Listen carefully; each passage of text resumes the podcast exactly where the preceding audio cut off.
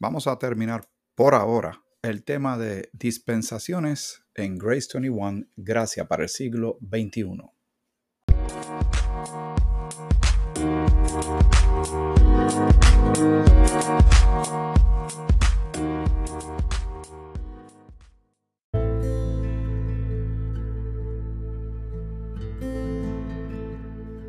Señor te bendiga. Saludos. Espero que estés bien tú y toda tu familia, que estés gozando de gran salud y poniendo en manos de nuestro Señor eh, cualquier petición que tengas, cualquier situación que tal vez tú estés enfrentando o tu familia o alguien que tú conoces. Hay que y podemos orar, como Dios dice en su palabra que oremos. Presentemos nuestras eh, eh, situaciones delante del Señor y dejando que Él obre de acuerdo a su santa y divina voluntad. Pero también hay que hacer una buena aclaración con relación a la oración. Cuando nosotros hacemos peticiones debemos estar bien claros y seguros de que hay pasos que uno tiene que dar. Por ejemplo, la persona que está en búsqueda de trabajo puede estar pidiéndole al Señor por un empleo, pero usted tiene que prepararse para una buena entrevista. Usted tiene que tener un resumen listo para entregar. Usted tiene que hacer búsqueda a través del Internet. Tal vez puede esto ya no se está usando tanto, pero todavía existe que uno va directamente a la empresa, agencia de gobierno o comercio donde usted va a solicitar para una plaza de trabajo. Hay una parte que a uno le corresponde y deja todo en manos del Señor, pero uno tiene que hacer la parte. Uno puede estar pidiendo al Señor por salud, pero si uno se descuida, si uno no come bien, si no se ejercita, si uno está exponiéndose constantemente a algo que pueda, eh, que, es nocivo para la salud física, emocional o mental de uno, pues entonces, ¿qué estamos haciendo? Estamos pidiendo al Señor entonces que endose esas, esos descuidos o irresponsabilidades nuestras. Tengamos mucho cuidado cuando pedimos, porque el Señor también nos da esa libertad de nosotros eh, y ese, ese entendimiento y esa sabiduría y ese eh, sentido común que deberíamos tener todos para movernos por la vida siendo eh, sabios y prudentes. Pero cuando estemos pidiendo, analicemos qué estamos pidiendo. Y la misma escritura dice que Dios cuando responde, responde mucho más abundantemente de lo que pedimos, porque Él nos ama tanto. Así que cuando oremos, oremos con el entendimiento, al igual que cuando adoramos al Señor, no se hace como un, un completo y descontrolado eh, proceso emocional. Se hace conscientemente de que cuando adoramos, por qué lo hacemos y hacia quién lo hacemos. Eh, hagamos las cosas tú y yo como el Señor quiere que las hagamos, como dice su palabra. Y hablando de su palabra, hoy vamos a dar conclusión al tema de las dispensaciones. Si de primera intención no lo has captado totalmente, no te preocupes, esto es algo que todos los que hemos sido expuestos a esta manera bíblica de trazar la palabra correctamente, eh, recuerde, es más difícil desaprender que aprender. Así que hemos tenido que mover unas cosas del medio para dar paso a esto y sinceramente, ahora estoy hablando de mí. El mensaje de la gracia que el apóstol Pablo tiene para la iglesia cuerpo de Cristo este tiempo y trazando la escritura y viendo cómo Dios ha ido tratando con el hombre en diferentes tiempos es lo que a mí me ha ayudado a entender y aprender mucho más de la palabra. También de llevar la carga que me corresponde para este tiempo y no tratar de cumplir todo lo que dice la escritura es imposible. Y también entender que la gracia es la contestación, el mensaje de la gracia y saber que Cristo alcanzó todo para nosotros y que esa, ese sacrificio no hay que hacerlo nuevamente, que lo, en Cristo estamos completos. Ese mensaje es el que le asesta un golpe sólido entre los ojos al legalismo.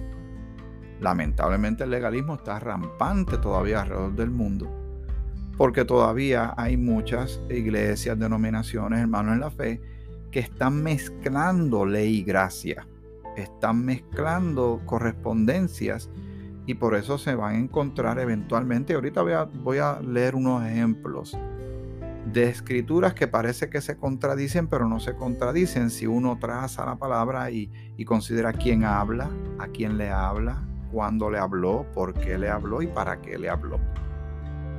Y como dicen eh, algunos hermanos en sus escritos sobre el tema de las dispensaciones, que parecería ser muy pesado, es que uno tiene también que, poner algo de uno en el sentido no de obra, sino de, de meterle ganas, de estar meditando en la escritura con buena intención, con mucha pasión, con gran interés y entusiasmo.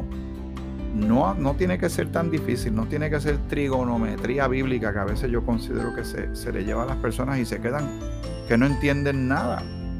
Vamos a las cosas simples y después vamos, ¿verdad? Tenemos la leche espiritual, la, la comida majada, pero después vamos desarrollando los dientes y entonces podemos morder cosas más profundas de la escritura porque Dios no quiere que nos quedemos ignorantes o que nos quedemos bien básicos, sino que aprendamos y maduremos para nuestro propio bien y para poder ayudar a otros en esta jornada bíblica hasta que estemos con el Señor. Quiero compartir unas pocas páginas de un libro, este es un poquito más difícil de conseguir. Se titula Verdades Bíblicas. Es este libro básicamente un extracto de un libro más grande escrito por Charles Baker, eh, que también ya está con el Señor. El libro se titula en español Verdades Bíblicas, lo que creemos y por qué lo creemos.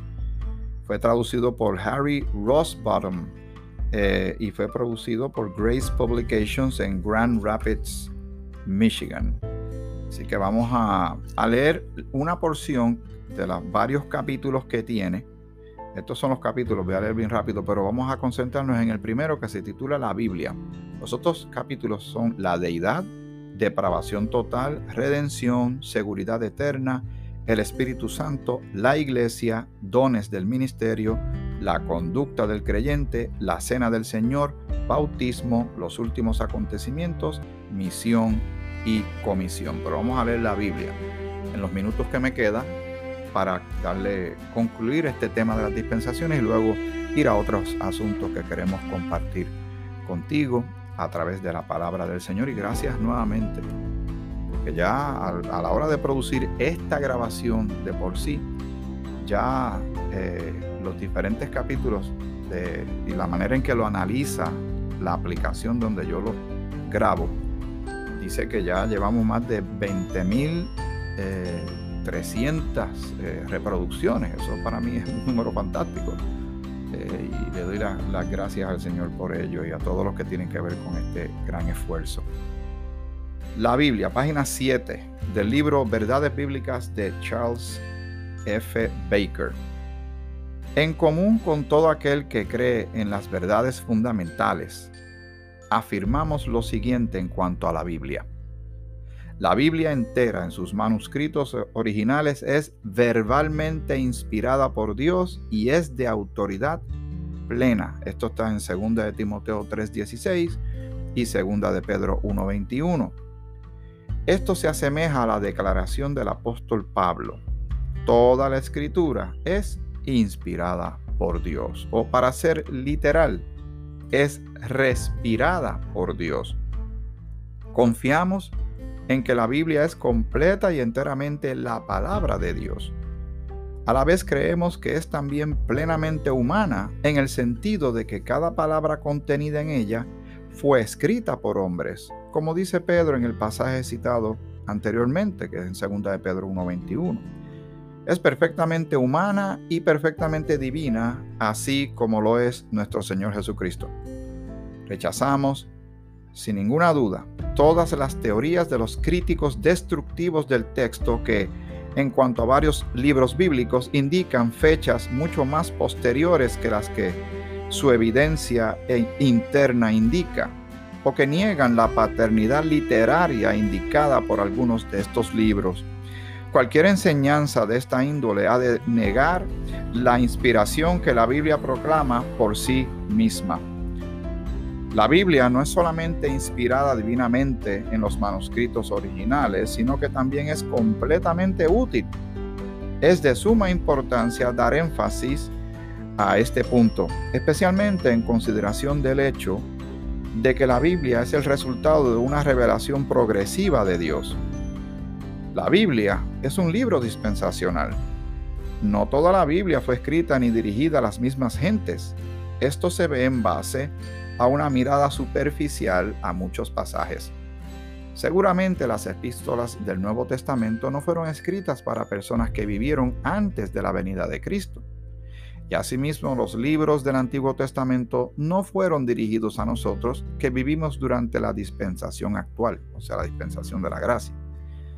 Dicho esto, algunos suponen que, como consecuencia, desechemos las partes de la Biblia que no son dirigidas a nosotros. En realidad, esta acusación se ha lanzado contra los que reconocen el carácter dispensacional de la Biblia. Algunos han llegado al punto de denunciar al dispensacionalista por destruir la Biblia tan efectivamente como el modernista, solo que usa otro método. Se ha dicho que el dispensacionalismo es peor que la infidelidad abierta porque empieza por afirmar piadosamente la inspiración divina de la Biblia, pero termina por hacerla pedazos volviéndola ineficaz. Así, las personas sinceras son seducidas por esta enseñanza, encontrando finalmente que ya no les queda nada de la Biblia. Estamos entre los primeros en denunciar cualquier sistema que descarte parte alguna de la Biblia. Creemos que el carácter maravilloso y divino de la Biblia se ve en el hecho de que mientras que varios que por los varios libros, perdón, fueron escritos en el transcurso de muchos siglos y a pueblos regidos de distintas maneras durante las dispensaciones del gobierno divino, en su conjunto no es útil hoy día. Solo un libro divinamente inspirado tiene tal carácter. La Biblia misma habla claramente que es útil para enseñar, para redarguir, o sea, convencer, para corregir, para instruir en justicia, a fin de que el hombre de Dios sea perfecto, enteramente preparado para toda buena obra. Segunda de Timoteo, capítulo 3, versículos 16 y 17. La necesidad de analizar bien. El apóstol Pablo, a quien le fue entregada la dispensación del misterio, y en cuyas epístolas encontramos esta revelación distintiva y en ninguna otra parte, nos dice que todo lo escrito anteriormente es para nuestra admonición y por eso es útil para nosotros según 1 Corintios 10:11. Cualquier persona que analice o divida la palabra con el fin de descartar partes de ella se equivoca en gran forma. No sabe la verdad y por supuesto no usa bien la palabra de verdad. Sin embargo, sin analizar o dividir bien la palabra de verdad, uno se encuentra en una confusión desesperada. Casi todo cristiano se da cuenta de la necesidad de dividir entre el Antiguo y el Nuevo Testamento. ¿Quién afirma que los mandamientos de la ley mosaica relativos a las ofrendas de sacrificios de animales o de la práctica de la circuncisión rija a los creyentes de hoy en día? Algunos nos dirán que los mandamientos del Nuevo Testamento han reemplazado los del Antiguo y que nos vemos obligados a obedecer todos los mandamientos del Nuevo Testamento. Pero les preguntamos, ¿qué es lo que constituye precisamente el Nuevo Testamento? En los cuatro evangelios y en el libro de los Hechos, todos incluidos en el canon de los 27 libros del Nuevo Testamento, encontramos muchos mandamientos y prácticas que no se obedecen, así como no se obedecen los mandamientos del Antiguo Testamento. Vender todo, tener todo en común, obedecer a los que se sientan en la cátedra de Moisés, ir a, predicar sin provisión de oro y plata y aún sin cambio de ropa, matar y comer el cordero pascual, sanar a los enfermos, limpiar a los leprosos, echar demonios y, resucitar muertos, todos estos son mandamientos y prácticas contenidos en el llamado Nuevo Testamento. La necesidad de distinguir. Es evidente que para dividir correctamente la Biblia, o sea, trazar correctamente la Biblia, se debe reconocer otras divisiones además de las dos grandes divisiones que tiene nuestra Biblia. Al estudiar cuidadosamente la Biblia, cualquier persona se da cuenta de que el Antiguo Testamento, o sea, el Antiguo Pacto, no tuvo principio sino hasta la época de Moisés, alrededor de 1500 años del ministerio terrenal de Cristo, y cuando menos 2500 años después de la existencia de Adán en el paraíso terrenal. Por consiguiente, el Génesis no contiene nada del Antiguo Testamento. Asimismo, ha de admitirse que el Nuevo Testamento o Nuevo Pacto fue establecido en base a la sangre de Cristo, según Lucas 22:20. Y por lo tanto, la mayor parte de cada uno de los cuatro evangelios no pertenece al Nuevo Testamento. O sea, porque continúa lo que era el Antiguo Testamento. De eso es lo que está tratando de explicar aquí eh, Charles um, Baker. Sin embargo, reconocemos que aún esta distinción agregada no es suficiente para la división correcta de la palabra de verdad. El libro de los Hechos indudablemente tiene que ver con el Nuevo Testamento, siendo que sigue a la muerte y a la resurrección de Cristo. Pero también contiene muchas cosas que no practican ni predican los cristianos evangélicos de hoy día. Hablar en lengua, sanar a los enfermos, hacer milagros, resucitar a los muertos, bautizar con agua para la remisión de los pecados, tener todo en común y predicar solamente a los judíos. Todos están incluidos en la primera mitad de este libro. Es verdad que los pentecostales de hoy día eh, esperan y se esfuerzan para duplicar estas manifestaciones milagrosas, con resultados que evidentemente algunos son dudosos, pero ¿por qué no incluyen estas cosas en su programa religioso y espiritual?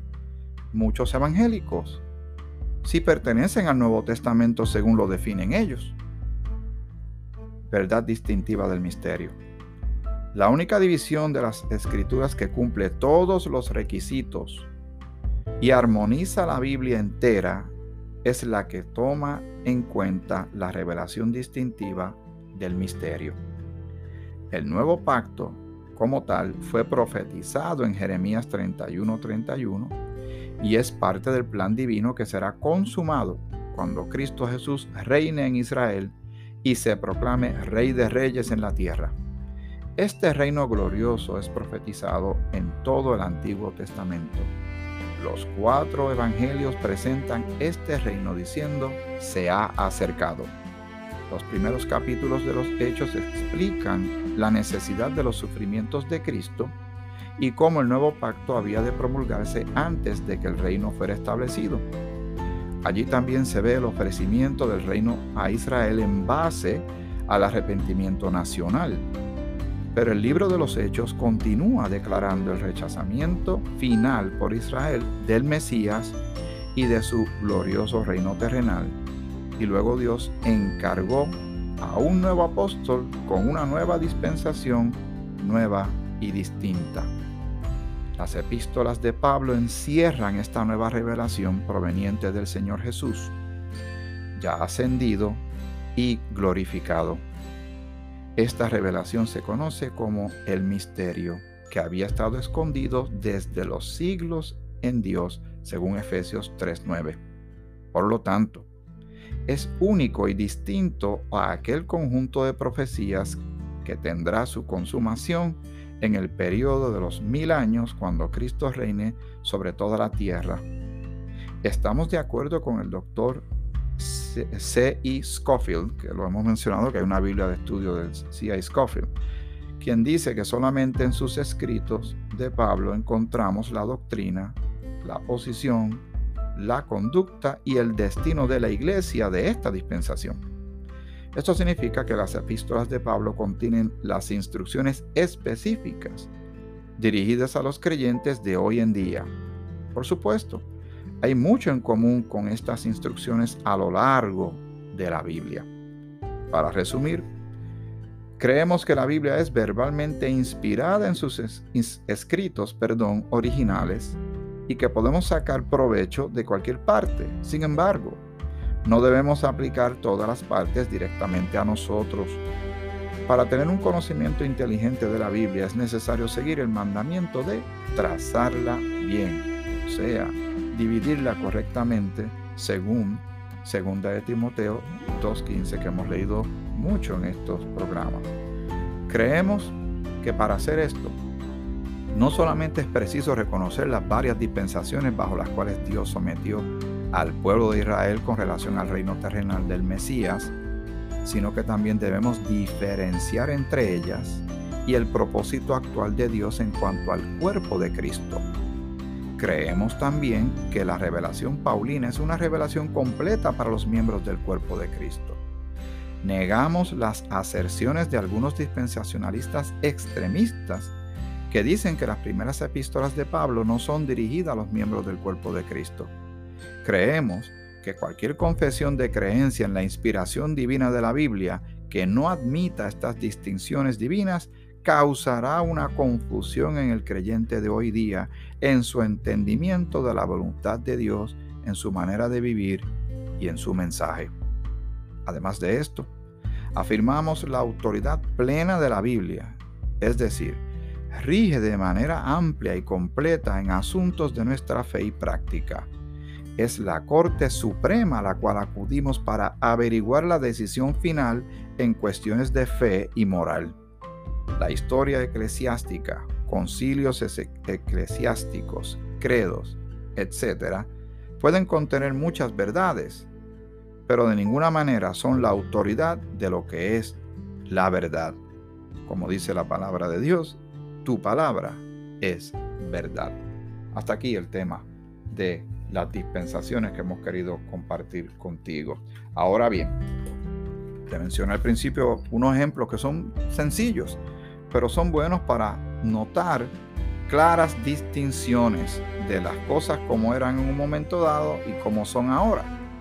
Vamos a buscar rapidito los instantes que me quedan básicamente. Vamos al Antiguo Testamento, el llamado Antiguo Testamento. Vamos a Deuteronomio, al capítulo 14, al versículo 28 y vamos a leer también el 29. Estoy dando oportunidad en lo que tú lo buscas. Y dice así la escritura. Recuerda la regla de quién escribe. Obviamente Cristo no ha venido, no ha nacido, no ha ministrado, no ha ido a la cruz. Estos son siglos, siglos antes. Pero Jehová está tratando con quién? Con la nación que él fundó, la nación de Israel aplica otras reglas de la casa, otra economía de Dios para ese tiempo. Y aunque está bíblico, luego vamos a ver la comparación de en este tiempo de la gracia, en esta dispensación donde actualmente estamos y somos miembros del cuerpo de Cristo. Deuteronomio 14, 28, 29 dice, al fin de cada tres años, estas son instrucciones de Jehová a ellos, sacarás todo el diezmo de tus productos de aquel año y lo guardarás en tus ciudades, y vendrá el levita, que no tiene parte ni heredad contigo, y el extranjero, el huérfano y la viuda que hubiere en tus poblaciones, y comerán y serán saciados para que Jehová tu Dios te bendiga en toda obra que tus manos hicieren. Así que hay una directriz, es un diezmo, un diezmo de todo, para que vengan personas y tomen de eso. Y lo tenían que hacer para tener la bendición. Si vamos también a Deuteronomio nuevamente, esta vez al capítulo 26 y al versículo 12, leamos lo que dice ahí.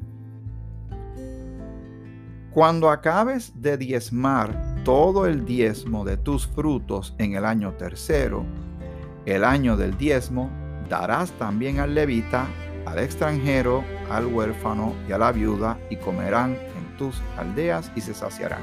¿Qué regla uno ve aquí? pues la famosa regla del diezmo.